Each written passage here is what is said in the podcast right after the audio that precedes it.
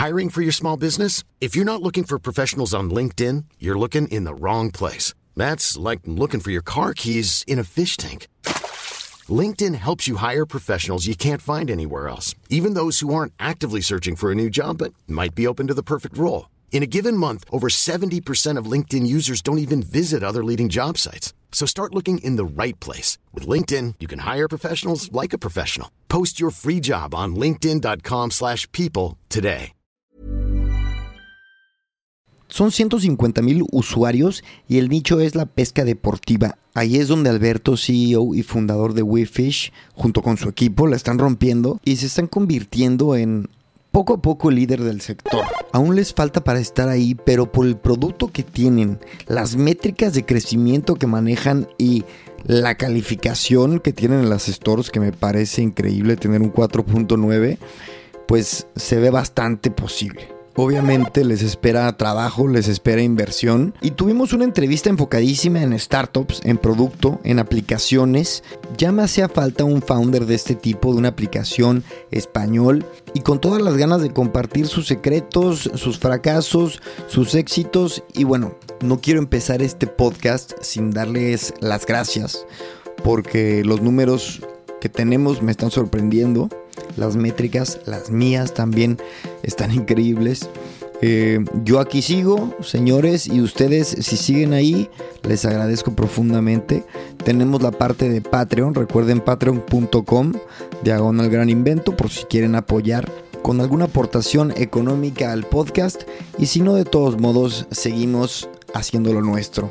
Como siempre, yo soy Chris y te doy la bienvenida a este tu podcast de tecnología y de negocios digitales, Gran Invento. Alberto, muchísimas gracias, señor.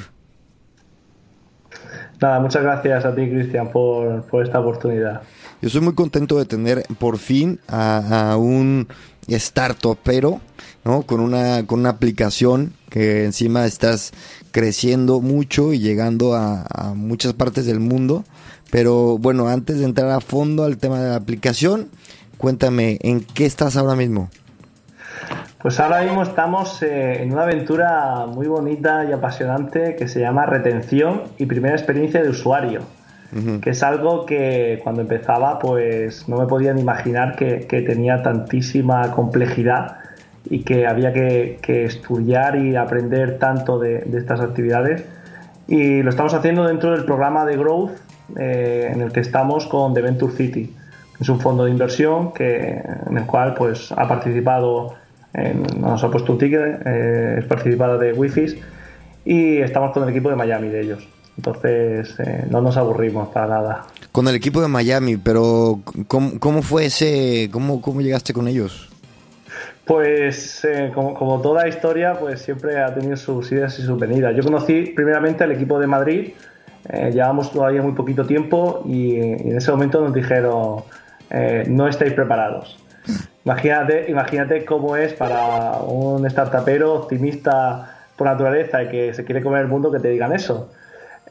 dos años después, tenía toda la razón del mundo, Andrés Dancausa, si nos escucha le mando un fuerte abrazo, y la verdad no estábamos preparados. Cuando volvimos a entrar en contacto en su órbita, nuestro objetivo es Estados Unidos, España y México. Entonces creímos eh, que era muy interesante poder trabajar con el equipo de Estados Unidos, ya que es un perfil de, perfil de usuario y un perfil de sociedad que, conocemos menos, evidentemente por las barreras eh, culturales que tiene pues, tanto el idioma como la sociedad. Claro.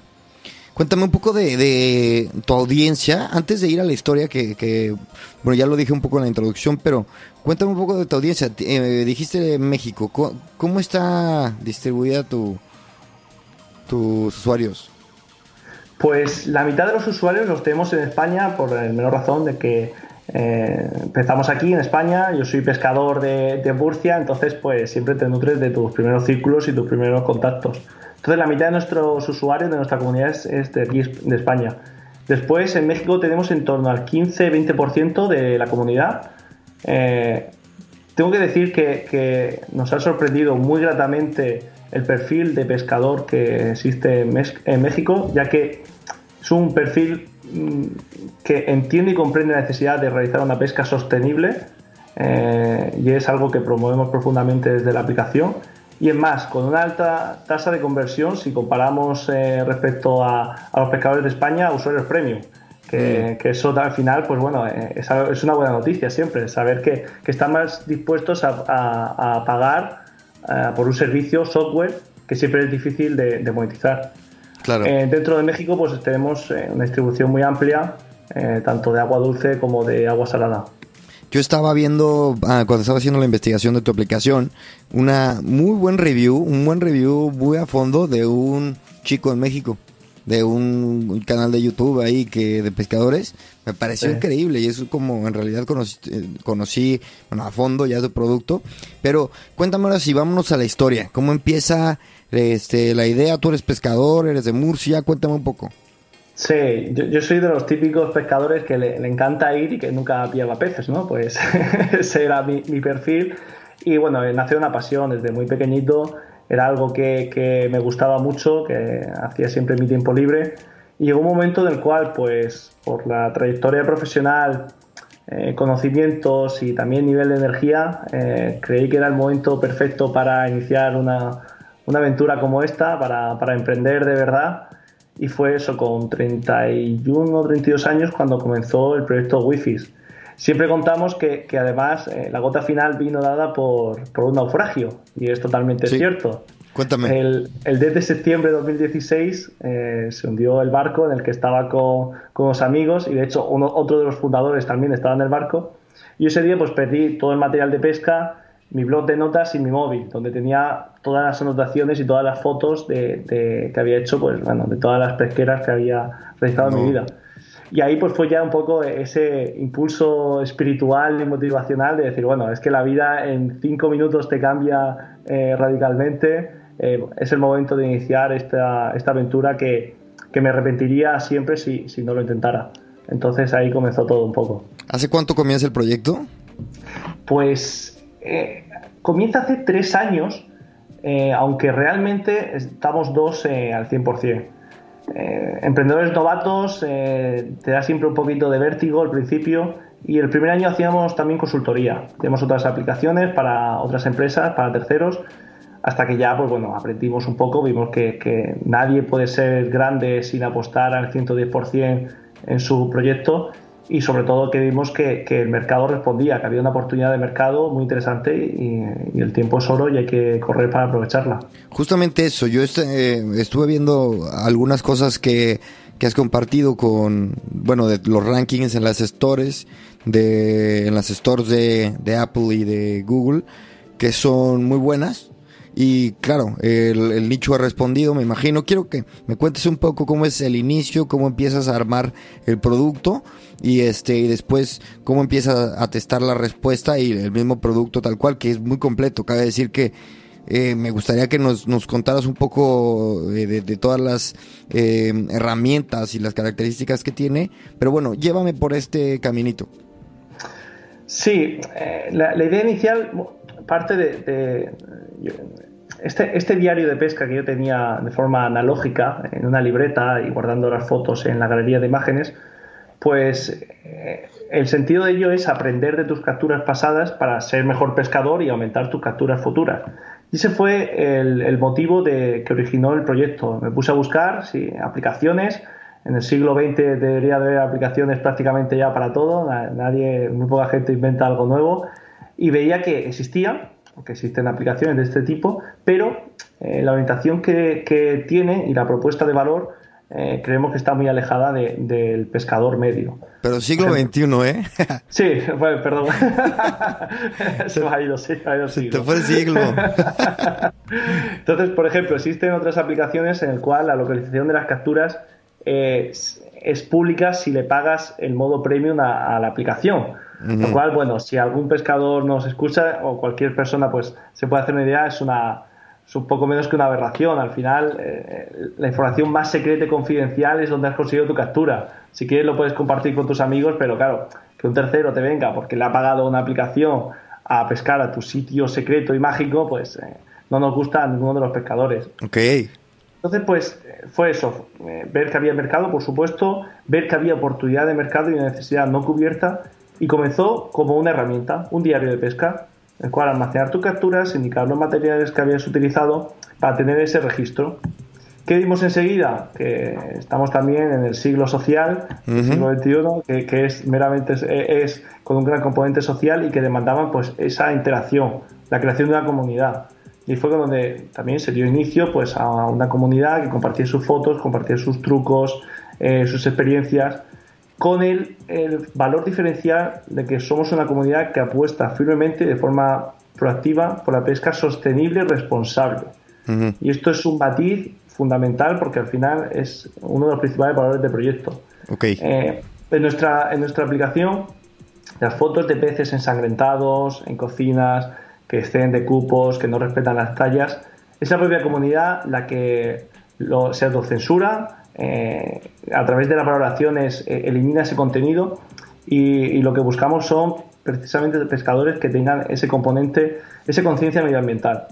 De, que no solamente capturar todos los peces que puedas eh, y echarlos en un cubo, sino de disfrutar la experiencia, disfrutar de, esa comunión con la naturaleza, eh, disfrutar de la belleza de una foto bien hecha en un entorno natural.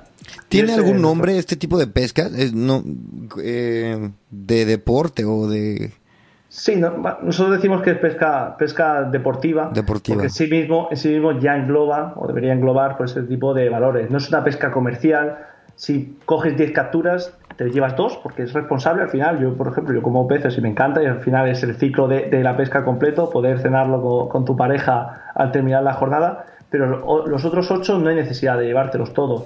Los sueltas y así otro día lo puedes disfrutar. Y también me, imagino que la personalidad de este, este perfil es una persona que se enfoca mucho en llegar al lugar adecuado, con, con la con la, vamos, con el equipo más pro, de tener una experiencia increíble, pescar un pez, este, un, un pez, un pescado, no sé cómo se le diga bien, eh, precioso, un poco compartirlo, también ese tema de, las, de, la red social que es verdad que a mí me llamó mucho la atención porque yo corro y este eh, uso Nike, eh, la aplicación de Nike para correr y me gusta la, la, aunque yo creo que muy limitada, pero la poca este, como interacción social que puede tener la aplicación. Eso que sales a correr y te, y te, y te aplauden los colegas y tal. Pero bueno, este, tienes esa, esa parte, perdón. Pero sígueme contando, sígueme. Sí, eh, algo, nuestro proyecto se, se, presta mucho a este tipo de interacciones. Por ejemplo, eh, tiene un componente de gamificación importante debido a que eh, tiene pues, elementos que lo permiten, permiten implementarlo de forma muy efectiva. muchas veces nos dicen que somos un poco el Pokémon Go de la pesca. Los pescadores cada vez más van buscando diferentes especies. Y, cada vez que consigue una especie nueva es como quien consigue un Pokémon, ¿no? Ellos le llaman conseguir un cromo nuevo y es como que tiene más valor. Ya no es el pez más grande, sino que incluso, oye, pues voy a tratar de conseguir esta especie que no, no la he conseguido y no la tengo en mi diario de pesca, no la tengo en mi álbum de cromos. Entonces sí que eh, tenemos un proyecto, la verdad, que muy interesante y con muchas posibilidades en ese campo. Igualmente las ligas también permite a los usuarios competir con sus amigos y ver... Está genial. Eh, sí, ver, pues eso, quién es mejor pescador, a ver si consigue más puntos. Al final tratar de, de extender eh, la afición, la, actividad de la pesca al sofá de tu casa. También es una de nuestras misiones y que desde el sofá disfrutes todavía más de, esta, de estas experiencias. Y cuéntame entonces el día que sales a... a, ver, cuéntame, uh, seis meses o no sé cuánto tardas en el desarrollo al tiempo que sales por primera vez a las stores. Tiempo de desarrollo eh, fue en torno a unos dos, tres meses eh, ahí al principio se contrató una, vamos, yo contraté una empresa, pedí diferente presupuesto, contraté una empresa de mi propio fondo, de mi propio dinero, y se hizo poco más que una beta. Era una herramienta muy simple y era pues para validar, eh, una validación que... Lo de, y, era lo que me dices como del diario de pesca, ¿no? Sí, sí, sí, era... era Producto muy sencillo. Muy, muy sencillo, tratando de, validar que la idea pues eh, tenía cabida en el sector y se lanzó en Android. Eh, precisamente eso, vimos que, existía ese interés, se podía considerar que la idea tenía algo recorrido y entonces fue después cuando se fundó la empresa que, somos ahora eh, dedicada a desarrollarla. Pero primeramente, fondo, eh, capital propio, subcontratación de una, de una empresa tercera y desarrollo de un MVP. Genial. ¿Y entonces sales qué día? el 24 de junio de 2017. Se lanzó la primera versión. ¿Y cómo, qué, qué resultados, qué métricas empiezas a ver que te empiezan, te empiezan a sacar, no sé, una sonrisa, una sorpresa? Sí, ah, bueno, básicamente eh, existen eh, las vanity metrics que, tienes al principio, que es cuando, bueno, pues todos tus amigos te dicen, ostras, está genial, esto es increíble, esto es alucinante, y no te tienen que, y son muy peligrosas, pues no te tienen que hacer perder el, foco. Eh, realmente, nosotros desde el primer día y hasta ahora hay una métrica que, es fundamental, que es el número de capturas que se registran al día. Okay. esa información, cada captura tiene una información muy, muy valiosa, porque no solamente te indica todas las condiciones atmosféricas donde se ha dado la captura, que eso te permite unas posibilidades enormes de, de machine learning y big data, sino qué materiales se ha utilizado, cuándo y dónde, eh, el tipo de especie que, está presente en la zona, las modalidades más efectivas. La información que tiene cada captura es, fundamental para, el proyecto. Y lo que vimos es que empezaba la gente pues, a subir sus capturas y empezaba a actualizar sus, diarios. Y esa es la métrica que realmente te, eh, te contrasta que lo que estás ofreciendo le aporta valor al usuario, no que un amigo te diga que está muy bien y muy bonito. Correcto. Pero las primeras métricas, ¿cuáles fueron? O sea, porque las capturas son más recientes, ¿no? No, no, no, las capturas desde el primer día. Y la captura se refiere a la pesca. Sí, la, foto, Vale, perdona, perdona, sí, la foto con la, con la información que lleva asociada, la foto del pez con una serie de, de información, pues desde dónde, la modalidad que ha empleado, la especie, eh, pues todo esto forma la ficha de una captura. Para ti ese es el KPI más valioso, ¿no? Ese es el KPI que muestra en una forma más clara y directa el, grado de engagement, claro. el grado de fidelización y de utilización de la plataforma. Sí. ¿Y qué números empezaste a, ver o, o, darnos un índice de crecimiento? También para me interesa saber cómo después te acercaste a, a Venture Capitalist.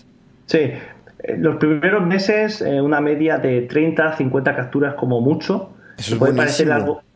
Eh, bueno, depende si lo entiendes o no. ¿Cuál es el tipo de, Entiendes el sentido del proyecto porque no es algo que hagas todos los días, no es algo que. Escribir un tweet, para que nos entendamos, se puede hacer desde cualquier momento, desde el sofá de tu casa. Pero subir una captura, has tenido que ir a pescar, has tenido que coger un pez y tienes que tener una foto de un pez. Entonces, son, acciones que, y utilizar tu producto y meter tus, tus datos y poner de con qué. para mí me parece buenísimo. ¿Estás hablando de 30, 50 diarios? Sí, diarios. Es una locura. Me parece. Eh, también eran de los. De ¿Qué marketing? ¿Metiste marketing? No, no, al principio. Sin marketing. A mí me parece orgánico. Y, y, es más, eh, consejo de experiencia 100%.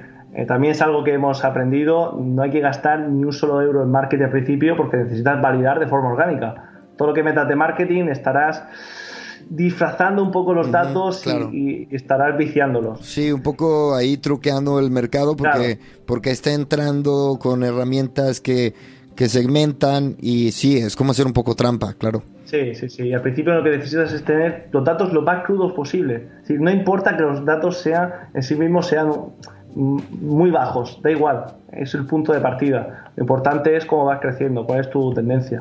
Actualmente ahora pues estamos en las 300, 350 capturas al día y teniendo picos pues a lo mejor podemos llegar a las 500 perfectamente.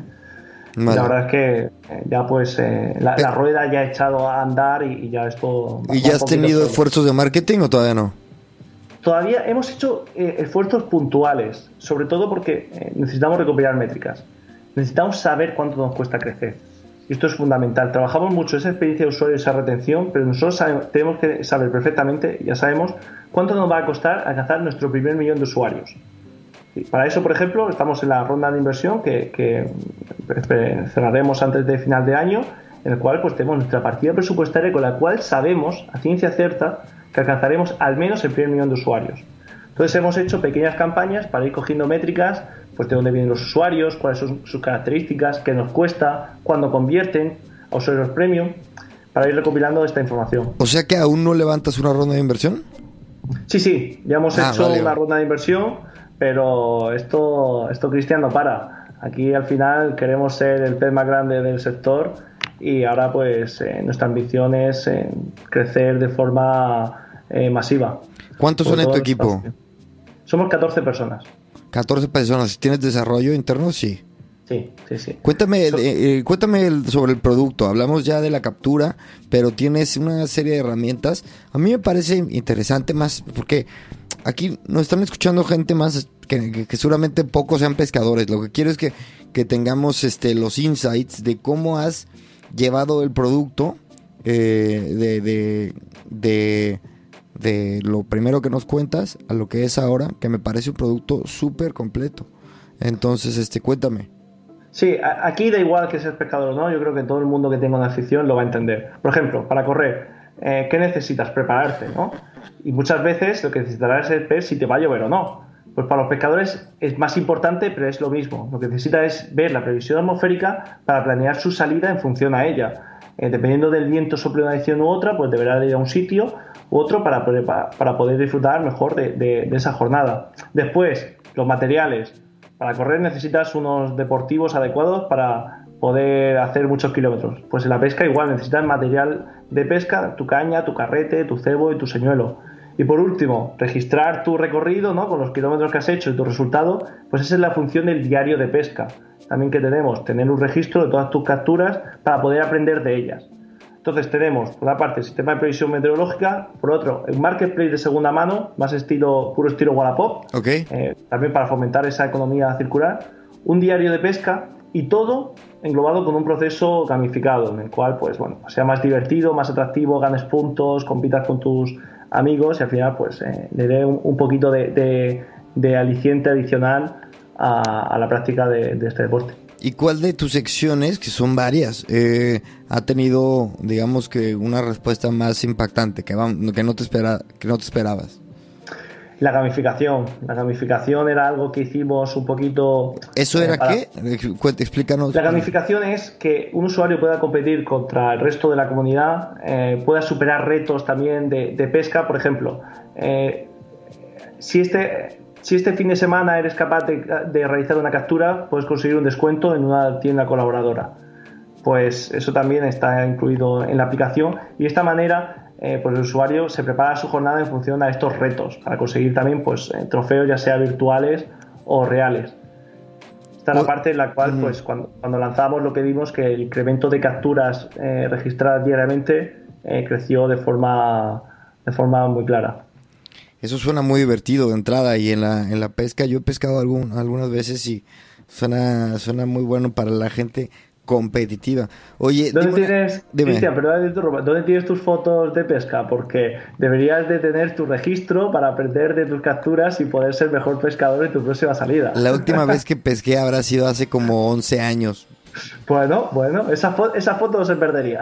Bueno, no, pero la tengo tomada en un Blackberry porque sí la tengo, ¿eh? Pero, pero la próxima vez me iré a pescar, y espero que pronto, y te, y te prometo que, voy a utilizar el, el WeFish, la, la herramienta que, y aparte que estuve viendo reviews y el producto, y de verdad tiene un nivel, bueno, es que obviamente para la gente que no estamos dentro de este mundo, pues puede ser un poco abstracto el, beneficio, pero de entrada te digo, los reviews que vieron eran súper, que vieran súper positivos. y una cosa, en temas de marcas, en tema de marca, de, de marcas de caña de pescar, ¿qué potencial tienes de generar alianzas o...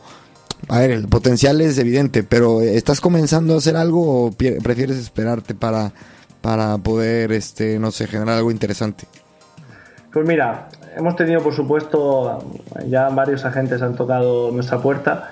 No es nuestro foco ahora mismo la, monetización, y esto es importante, que, nuestro foco es 100% esta retención y este crecimiento. Pero, por ejemplo, hace eh, dos meses iniciamos una colaboración con Decathlon, Decathlon España, que realmente pues yo creo que es el agente que más mueve a, nivel nacional. ¿Qué le interesa a Decathlon de una colaboración con nosotros, que todavía pues, somos pequeñitos, pero bueno, eh, vamos, eh, somos ambiciosos y vamos creciendo. Lo que le interesa es que tenemos información totalmente segmentada del usuario en su afición. ¿Qué quiere decir? Sabemos dónde y cuándo pesca. Eh, por ejemplo, yo soy pescador de Murcia, que salgo pues una vez a la semana. Y, tenemos perfectamente clasificado a ese usuario. Sabemos qué modalidades practicas. En mi caso, practico una serie de modalidades y son las que me interesan con la posibilidad de material que también me interesa de esas modalidades. Sabemos qué especies son las que más eh, me, hacen a mí ir a pescar, las que más me motivan para ir a pescar. Incluso sabemos qué color de señuelo es el que más utilizo. Entonces, las posibilidades de hacer unas campañas de marketing segmentado de alto impacto son totales. Y lo que es más, sabemos cuál es su punto de mayor euforia. Cuando está preparando su salida, soñando con ese pez eh, gigante que se va a encontrar y cuando consigue una captura. Esos son los momentos de máxima eh, potencial de conversión. Entonces, claro, cualquier tienda, cualquier marca, pues va a querer ir donde están sus clientes finales y sobre todo si tienes esta información, pues el potencial es muy grande. Me encanta. Oye, y este también me encanta la visión de, decir, queremos crecer y esperar un poco a, la monetización. Eso no se ve. Eso yo no lo veo normalmente y, yo, lo, yo lo he criticado mucho en este podcast y, lo, y lo creo. Eh, yo también. Sí, sí, sí, porque la gente tiene una tanto los VPs como, como los fundadores tienen una ansia de generar eh, dinero, eh, malinterpretando un poco eh, o, malbaratando, perdón, el verdadero objetivo del producto o del, del, negocio. De, todas formas, Cristian, yo aquí lo, que, lo que sí he criticado muchísimo son proyectos que no tenía, que ni siquiera se preocupaban en tener un modelo de negocio. Y de hecho, el sector de las startups está cambiando y ha cambiado muchísimo de cinco años para ahora, en el cual parecía que el único foco era el crecer, pero es como la potencia sin control no sirve de nada, ¿no? Pues igual, crecer por crecer sin tener un plan de negocio que vayas validando, que al final es lo importante, no es que ganen más o menos, es que vayas validando durante tu proceso, para mí es fundamental, porque si no eres eh, nosotros decimos somos un proyecto y, lo, hacemos a conciencia, porque yo, yo, yo, siempre digo que seremos una compañía cuando alcancemos el break-even, el punto de equilibrio, porque al final es un negocio, es un negocio con el cual tratamos, por supuesto, de aportar nuestra huella positiva, pero esto va también de, ganar dinero, generar riqueza y empleo. Eh, entonces, nosotros, nuestro foco es crecer, pero vamos validando el modelo de negocio. Eh, los usuarios premium, tenemos una pequeña, tenemos una función de modalidad premium con unas eh, funcionalidades muy básicas por ahora, pero que el usuario pues está dispuesto a pagar y vemos de dónde viene. Viene gente de México, gente de Estados Unidos, gente de España, gente de Argentina, que paga por este plus, que sea muy pequeñito ahora, de, información. ¿Y cuánto cuesta? 29 euros al año. Al año, ah, está muy, muy accesible. ¿Y qué beneficios tiene? Pues ahora mismo tiene un plus de información, una serie de gráficas que se añade a cada una de sus capturas el cual pues sí que es muy interesante para, estudiar y analizar en qué momentos eh, te son más efectivos para la pesca. O sea que es para la gente que se quiere, digamos, que quiere superar y, como pescador y quiere esos datos extras para ser más crack. Eh, nosotros lo llamamos los power users, los cuales pues tienen ese, ese, afán de profesionalización. Y, ahora mismo solamente lo tenemos este plus enfocado a este perfil de usuario, y lo sabemos. Entonces la monetización, monetización es, es, muy baja, pero lo hacemos de forma consciente. Pero estamos validando el modelo de negocio. Si la información, la información de, de tu pasión, eh, evidentemente al usuario le aporta valor. Y algo que aporta valor, el usuario está dispuesto a pagar por ello. Aquí en España, por desgracia, hemos tenido varios proyectos en el cual pues, se ha visto que después la burbuja ha explotado. Y es algo que, bueno, pues eh, todos al final vamos sufriendo. Oye, dime una cosa, detrás tienes, eh, me comentaste, eh, Adventure City y qué más, este, qué más, no sé, empresas, organizaciones, personas tienes detrás de, de ustedes apostando por el proyecto. Sí, nosotros hemos sido startup de manual. Los primeros fondos propios, los de eh, el fundador inicial, que es mi persona. Después hicimos las tres Fs, hicimos una pequeña rondita de, bueno, pequeña, sí, estaba, estaba muy bien, de casi 90.000 euros para iniciar nuestro recorrido. Está buenísimo.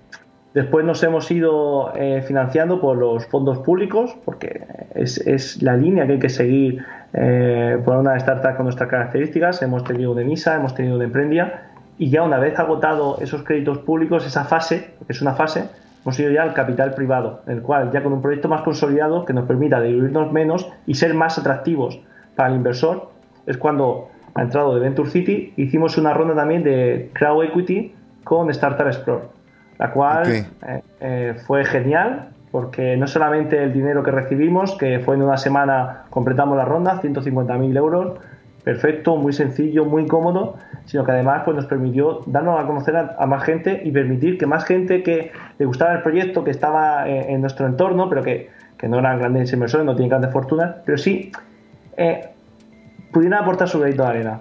Este tipo de plataformas de 1.000 euros puedes tener tu porcentaje de, participaciones y, apoyar al proyecto. Entonces también lo hicimos con ellos y fue, una experiencia muy positiva. Oye, y tener a Venture City en el, proyecto, ¿cuáles han sido los mayores, digamos que, que em, como regaños o, cuál, que, eh, mayores insights así de, lo estoy haciendo mal? O, esto, de verdad, nunca había pensado en esto. Dime, coméntame dos cositas que, que digas, hombre, qué bueno tenerlos en el barco. Sí, pues eh, lo que comentaba de marketing es un ejemplo perfecto. Okay. Nosotros además estamos planteando esta ronda que, que, que, estamos haciendo este año, le planteamos con una partida de marketing eh, presupuestaria bastante importante con el simple afán de, crecer. No vale nada si, si, lo que entra por un lado te sale por otro no te vale absolutamente para nada. Entonces es algo que, hemos estudiado y analizado mucho para saber en qué momento, a partir de qué momento esa inversión en marketing es óptima, a partir de qué momento esa inversión en marketing realmente aporta valor al proyecto. Y es algo que, pues, eh, es lo que hace la, experiencia y el haberte, y haber lidiado con proyectos similares eh, anteriormente, que, que, es este know-how que nos aporta el equipo de Venture City. Eh, nosotros pensamos eh, de forma muy equivocada que, esto, bueno, gasolina, metes mucha gasolina y creces. No, no, es así ni mucho menos, no es tan sencillo. Eh, mucha gente piensa que no, es que es muy fácil crecer cuando tienes mucho dinero, pero también es muy fácil pegarte la hostia y muy gordo. Claro, claro, claro. hay grandes ejemplos que, que, ni vamos a tocar, pero es este cada vez lo, lo ves más seguido, ¿no? Empresas que de repente pierden todo su valor o el 80% en dos meses porque pues resulta que hayan más sexys que, rentables. Pero em, cuéntame, me da mucha curiosidad, tú estás en Murcia y, y yo honestamente desconozco cuál es este cuál es el, ambiente de, startup y, un poco el ecosistema tecnológico por aquella región para los que tal vez no sepan en México, Latinoamérica, Murcia está al sureste de, España, de la península. Entonces cuéntanos un poco cómo está por allá, porque tal vez nos, nos mudamos. Murcia sí, tal y como, como indicas, ya que no conoces, es una región muy pequeñita dentro, dentro de España, con un muy buen clima y con 50 grados en verano, lo cual en verano es un poco difícil, pero tenemos playa. Yo las dos veces que he ido me tocó lloviendo, te lo juro. Pues has tenido mala suerte porque Muy llueve poco en Murcia. Yo lo sé. pues Murcia, Murcia es una región que la verdad tiene un carácter emprendedor eh, muy genuino, fruto de tener tres universidades. Y tres universidades con, eh, por ejemplo, con informática, en dos de ellas, y una con telecomunicaciones, que, que al final permite empleos digitales. Entonces tiene muy buena materia prima. Lo que no tiene todavía es un ecosistema eh, asentado. La mayoría de talento opta por, cuando termina sus estudios, pues buscar fortuna en las grandes capitales, que son las que atraen este talento, Madrid, Barcelona o ya fuera de España. Entonces, eh, sí que cuesta eh, encontrar a, gente de talento que haya apostado por quedarse en sus primeras fases en Murcia. Eh, alguien de talento tiene que ser también ambicioso y por eso y tratar de buscar un ecosistema pues, lo más competitivo posible. No obstante, pues se está, haciendo grandes avances. Eh, existe una iniciativa que se llama el Hacho Valley. Eh, en, Murcia se, dice siempre Hacho. sí, sí, sí, Hacho.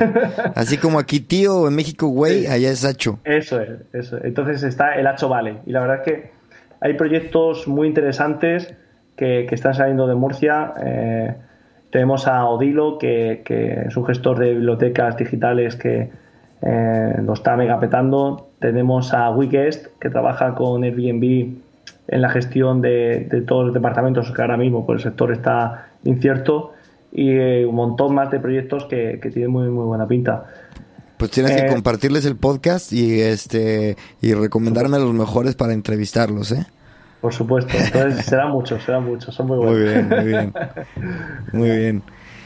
Oye, y este, cuéntame también eh, de, bueno, tienes una audiencia importante en, México y, ah, tal, no, no lo sé, la TAM parece ser que la mayoría en México, pero ¿qué tan importante es para ti este vínculo? Que si bien hay una diferencia cultural, pero yo creo que es más lo que nos une de México España a lo que tal vez los une México, incluso te podría decir que Portugal, muchas veces.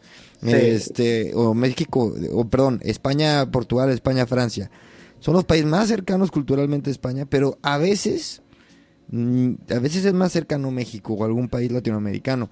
Cuéntame de la importancia de esta, de esta región, de este país para ustedes y un poco qué pasos y qué acciones estás tomando para, pues, para poder pues, atraerlos. Eh, sonreía mientras lo decías porque es totalmente cierto y, lo, estas hipótesis que tenía, eh, que, que, estabas diciendo en base a, datos cualitativos, de, bueno, a información cualitativa que podrías tener, nosotros lo hemos visto en los datos y además de forma inequívoca. Y el ejemplo es, eh, es España-México, España-Argentina. Mm. Nosotros al principio captábamos usuarios de forma muy, muy barata de Argentina y muy rápida, muy, muy, muy, muy, rápida. Pero eh, no sabemos exactamente por qué al pescador argentino no lo retenemos. Tenemos una serie de diferencias culturales, eh, de pensamiento, eh, algún tipo de diferencia que hace que el usuario argentino, el pescador argentino, lo retengamos infinitamente menos que el, el pescador de México, en el cual, por la barrera que sea, conseguimos llegar eh, mucho mejor y transmitir nuestro mensaje. Y entienden y, eh, se hacen eh, parte de la comunidad de forma mucho más, mucho más potente. Esto lo hemos visto con los datos y es algo pues impresionante cuando lo ves de forma tan clara. realmente esto podría dar para un estudio sociológico de por qué ocurre, pero es verdad, en México nos entendemos. No, pero luego, luego pueden ser tonterías también, tanto de una palabra que no entiendan o o cualquier, o tal vez la, situación económica en Argentina, no lo sé, estoy adivinando. Eh, pero luego son unas tonterías. Yo luego me doy cuenta, este, me doy cuenta también en mis números del podcast, yo trato de ser muy, estar muy atento de si hay alguna métrica que me, que me diga algo. Honestamente, los números siempre me sacan sonrisas porque veo que está creciendo y que me escuchan casi la mitad de la audiencia de México la mitad de España, que es lo que yo he procurado hacer, persiguiendo precisamente este, este vínculo entre México y, España y Hispanoamérica en general, también tomando en cuenta a la gente que, que, habla español en Estados Unidos y bueno, ya. El punto es que, que sí, luego los, los datos son muy interesantes y este, pero volviendo al tema de, del vínculo, dime ¿Qué estás eh, persiguiendo actualmente en, eh, eh, en México? ¿Quieres crecer, crecer más, tener mayor presencia? ¿Qué acciones estás tomando? Sí, realmente estamos tomando mismas acciones que, por ejemplo, aquí en España o en Florida, que también es otro de los objetivos donde, donde buscamos penetrar. Primero por, la, por el lenguaje español, aunque supuesto la plataforma está en inglés pero al ser una comunidad eh, predominantemente de habla hispánica, eh, nos es más fácil. En México al final lo que buscamos es colaboraciones con clubes, con tiendas, con pequeñas eh, comunidades que nos den a conocer, porque podemos ir uno a uno, por supuesto, siempre se puede ir disparando, pero si conseguimos llegar a estos nodos que nos permitan hacer de pequeños altavoces, pues nuestro crecimiento será más rápido, incluso más consolidado. estuvimos en México en diciembre buscando, buscando este tipo de, alianzas y, de, posibilidades. Y la verdad es que en Ciudad de México no encontramos muchas eh, organizaciones, muchas tiendas dedicadas a la pesca, eh, pero bueno, eh, luego los datos también que, recibimos en la aplicación pues son muy distintos a, esa impresión que nos llevamos un, poco en el sitio de, de la ciudad, porque allí pues vamos creciendo muy bien, de, suponemos que es sobre todo del boca a boca. Sí, claro. bueno. Pero, fuimos, para allá, fuimos para allá 10 días para tratar de establecer eh, colaboraciones eh, formales y nos costó. ¿Y te costó que quedar con la gente? Sí, sí, nos costó la agenda, teníamos una agenda preparada y... Y, fue un desastre. Y un tercio de la agenda se cumplió. Que me perdonen mis compatriotas, pero somos una cultura muy informal. Muy... Y este... era, también, era también muy pocos días que había que encajar y, bueno, siempre hay contratiempos, pero, pero, fue complicado. Un mensaje, un mensaje de, de verdad ¿eh? de México, la, el rollo de la puntualidad es un verdadero, un verdadero dilema, pero si, alguno de, los oyentes, Cristian, tiene, tiene, algún contacto con un club o alguna tienda, alguna organización, será un placer, por supuesto, tratar de establecer alguna colaboración con, ellos.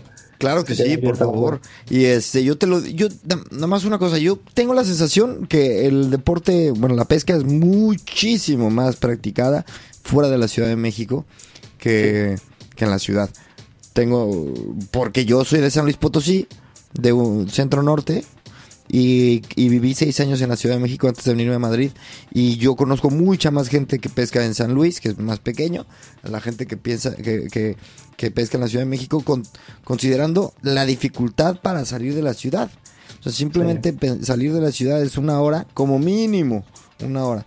Pero, bueno, a ver, y en temas de, de las stores, eh, dime algún algún logro que, que, te haya sorprendido en temas de, de ranking, no sé, este, ya, ya hablando un poco más en lo macro, numeritos para presumir ahí a la, gente que nos escucha. Esto, estos son más metrics, pero, pero realmente también le, prestamos atención porque al final eh, eh, son datos de, calidad de producto. y de eh, competencia, y de la competencia.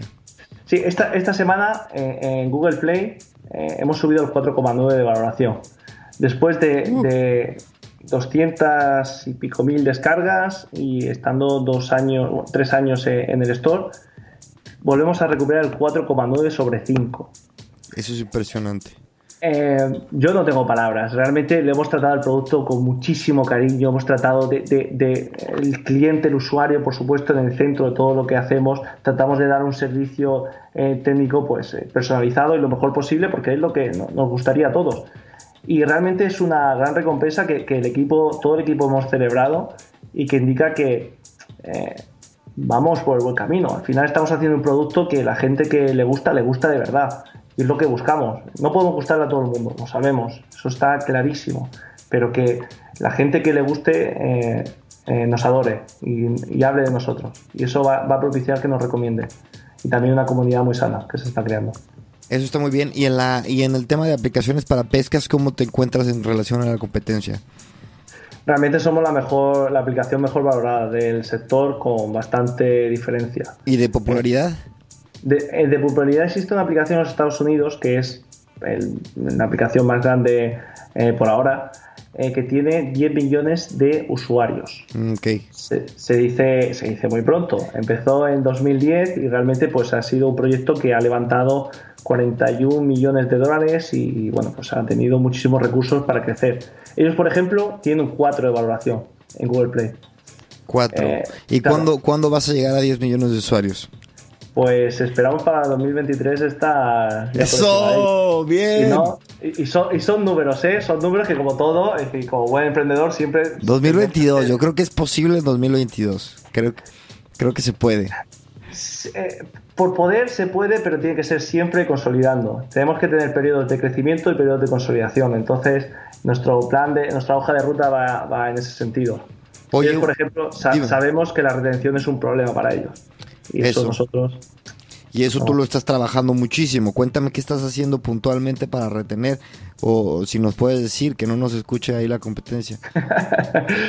nos, puede, nos pueden escuchar. Al final somos también partidarios de que, de que hay que tener una competencia sana y, no, no, escondemos nada. Pues a ver, algo que, también es muy lógico, pero eh, no lo conoces hasta que trabajas de forma profesionalizada y para ello, repito, nos está ayudando muchísimo de Venture City. Eh, segmentar entre tipos de usuarios, tipos de, perfiles. Una segmentación muy básica, que es la primera que teníamos que haber hecho, es segmentar entre contribuidores y consumidores. Eh, nos pasa a todos en redes sociales. Hay perfiles que entran y consumen contenido, la información. Por ejemplo, eh, yo entro a Twitter y no escribo un tweet, aunque me maten, pero sí que consumo mucho contenido. Y luego están los contribuidores, que son precisamente lo que escriben eh, esos tweets que, de los cuales yo consumo. Pues esto en nuestra aplicación es igual. Eh, nos costó entender que gran parte de nuestros usuarios, un 80%, son consumidores. y solamente un 20% son contribuidores. Pero es que ese 20% lo que genera es el 90% del contenido en la aplicación. Y es normal, es normal, es sano. Sí, de hecho eso que el ejemplo que das con Twitter también es porque en Twitter el 80% del contenido lo genera el 20% del, de los usuarios. Claro, y nosotros al principio pues era como que, bueno, tenemos un montón de gente que no utiliza el diario de pesca, que no crea, que no crea eh, capturas, da igual, es sano. ellos realmente su motivación, sus expectativas respecto a la aplicación es ver capturas de otros usuarios y aprender de ellas. Perfecto, siguen siendo usuarios de, valor. Y luego, pues dentro de cada uno, de, entre consumidores y, y contribuidores, pues también establecer segmentaciones por sus expectativas. Hay gente que entra por la compraventa de material, otra para planificar sus salidas, otra por el diario, otra por todo. Pero es importante entenderlos y comprenderlos para darle una experiencia de uso personalizada. Y mira, qué importante. Mm, de hecho, me recuerdas a David Pena, que tiene una aplicación, lo entrevisté aquí. Correcto. ¿Está también con Adventure City? Sí, sí, sí. Mira, pues mira, por eso, por algo me recuerdan. Mira, este, para que vean que sí los escucho a profundidad. Porque él también, hablábamos lo mismo aquí, este, él tiene una obsesión también por el tema de la data, por tratar de entender a profundidad a sus usuarios. Y pues, pues mira, o sea, qué casualidad que, tienen ahí un poquito de, de, como, como digamos que amigos en común, ¿no? Sí, sí, además David con su proyecto creo que han llegado ya a los 5 millones de usuarios y su punto de inflexión fue precisamente donde estamos ahora mismo nosotros, el programa y trabajarlo a tope con esta gente, porque tú puedes estar en un programa y que el programa no pase por ti. Eh, nosotros teníamos claro desde que empezamos que, somos como leones, eh, mordiendo y tratando de exprimir al máximo a un equipo puntero que tenemos a nuestra disposición. Ellos lo hicieron y tratamos de, volar sus pasos. Eh, realmente People ahora mismo es un pelotazo del proyecto. Sí, People va bien y va a ir mejor y la verdad a mí me da muchísimo gusto porque David también fue uno de los uno de los primeros invitados que, que, que pues me dieron la confianza de estar aquí en este podcast. Al final yo soy eh, yo yo vivo de ustedes. Yo no soy nadie, ¿no? Esto es una sinergia, esto, esto nos retroalimentamos, por supuesto. Es correcto. Oye, hablando de la retención, eh, muchísima gente se vio afectada con el tema del COVID, mucha gente se vio beneficiada, pero sobre todo e-commerce y tal. Tú tienes una aplicación que vive del mundo offline, o sea que para el, confinamiento seguramente viste tus números caer muchísimo, pero también con, con, ahora, ahora me imagino que te habrás recuperado rápidamente. Cuéntame un poquito cómo fue esta, esta, pues esta crisis, por llamarlo de una forma. Sí, eh, esta crisis lo que ha puesto en relieve son eh, debilidades de, muchos sectores que, lo tienen por su propia naturaleza y fortalezas de, proyectos. En nuestro caso, con la mitad de los usuarios en España, la cuarentena, ¿qué significó? La mitad de nuestros usuarios no podían salir a pescar, no podían generar nuevo contenido, no podían crear nuevas capturas. ¿Qué fue nuestra tabla de salvación? Y lo cual pues, nos permitió demostrar que, tenemos un proyecto más sólido de lo que a veces incluso nosotros mismos no, no, nos podemos imaginar. Gracias a ese otro 50% de usuarios internacionales, mm, no se resintió de forma dramática nuestra actividad. Eh, el contenido seguía siendo alto y seguía siendo de calidad gracias a, este otro 50% de los usuarios. Eso lo que demuestra es la importancia de la internacionalización de un proyecto, porque te va a permitir superar crisis locales, te va a permitir superar eh, fenómenos eh, regionales o nacionales. Y en nuestro caso, pues ha sido así. Después, un rebote muy importante. Termina la cuarentena, todo el mundo eh, aprecia más la posibilidad de poder tener eh, actividades de, en la naturaleza, de ocio y tiempo libre con esa distancia social y sin aglomeraciones. Y estamos teniendo un repunte pues, muy importante.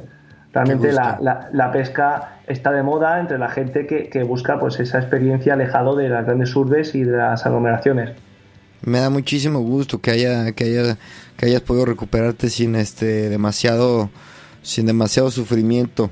Em, a ver tú tienes un equipo que no es es una es de un ya un número importante. Ya me, me decías que son 12 no 14 14 14, o sea ya es un equipito que este que hay, hay que mantener coordinado motivado y pues al final del día tú eres el líder.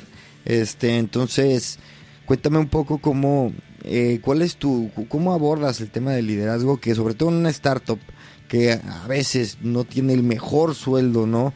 Del mercado, sin embargo sí tiene usualmente los mejores proyectos a los que las empresas deciden, los perdón, los, los eh, empleados y el equipo decide sumarse pues por convicción y por, por amor al, al proyecto. Pero este liderazgo, ¿cómo lo llevas a cabo? ¿Tienes alguna metodología, alguna filosofía? Sí, pues aquí lo, lo, más importante para, no solo para mí, sino para el equipo de, fundadores que estamos, es la total transparencia. Transparencia y sinceridad. Porque tal y como, como indicas, eh, no podemos ofrecer los mejores salarios. Es imposible. Eh, y tenemos que conseguir maximizar cada euro que los inversores han aportado al proyecto para hacerlo crecer. Eh, el equipo, eh, gracias a que se encuentra, la verdad que tengo muchísima suerte porque es súper competente y súper motivado. Gracias a, esta sinceridad y confianza de decirle, mira, estamos aquí, estas son nuestras métricas, eh, todo el mundo puede, puede ver los datos del proyecto y puede aportar a ellos. esta es nuestra hoja de ruta, esto es lo que debemos hacer y este, este es tu plan. Y conforme el proyecto crezca, nosotros queremos que crezcáis con nosotros. Y es fundamental que, realmente eso se vea recompensado y que antes de, nada, si el, proyecto crece, crece el equipo, porque es el motor. El motor tiene que estar eh, a tope siempre. Eh, eso es lo que nos permite, realmente eh, nos ha permitido captar talento y retenerlo pesar de que, como dices, pues no podemos ser tan competitivos como, otras empresas, pero sí que todo aquel que está en un proyecto como el nuestro lo que cree es su, potencial del futuro. Es que es, muy importante que también los equipos y los miembros de los equipos sepan que cuando se suman a una startup, van probablemente no van a, tener el, pues el lujo de estar en una, no sé, una consultora, una empresa de desarrollo, pero sí van a tener la oportunidad de meter la mano a donde no los dejarían meterla si no estuvieran en una startup. Y este y pues es, es cuando muchas veces cambias la, la pues la decisión de una de un posible de un posible miembro del equipo, ¿no?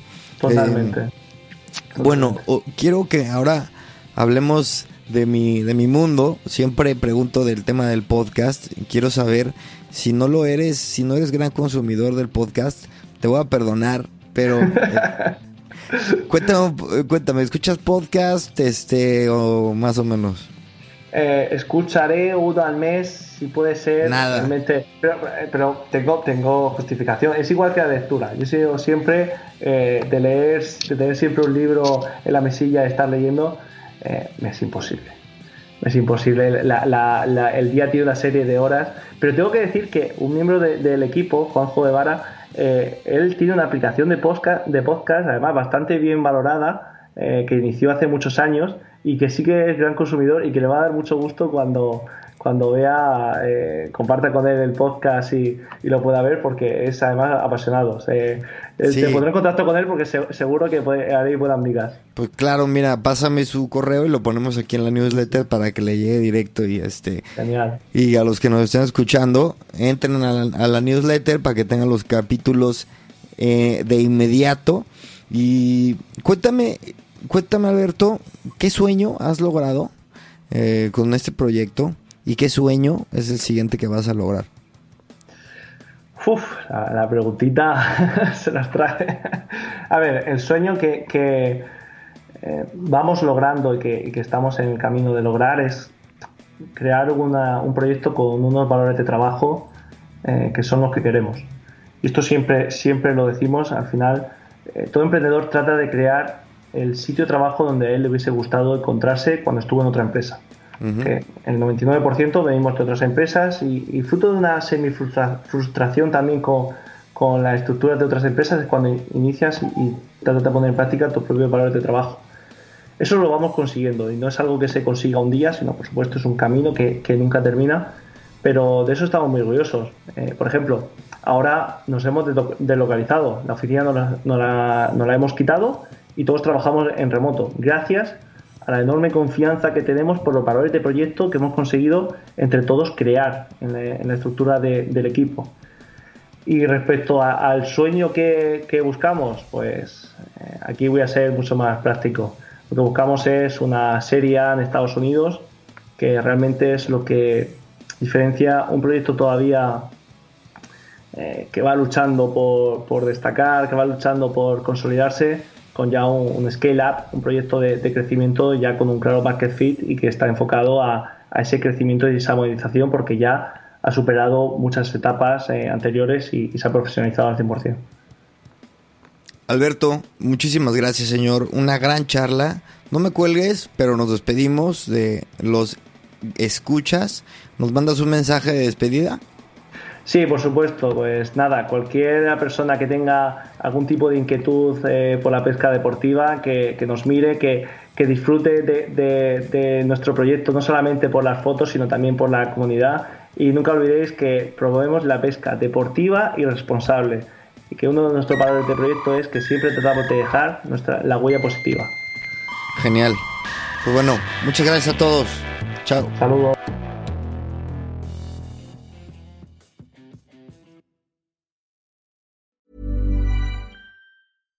Hi, I'm Daniel, founder of Pretty Litter. Cats and cat owners deserve better than any old-fashioned litter. That's why I teamed up with scientists and veterinarians to create Pretty Litter. Its innovative crystal formula has superior odor control and weighs up to 80% less than clay litter. Pretty Litter even monitors health by changing colors to help detect early signs of potential illness. It's the world's smartest kitty litter. Go to prettylitter.com and use code ACAST for 20% off your first order and a free cat toy. Terms and conditions apply. See site for details.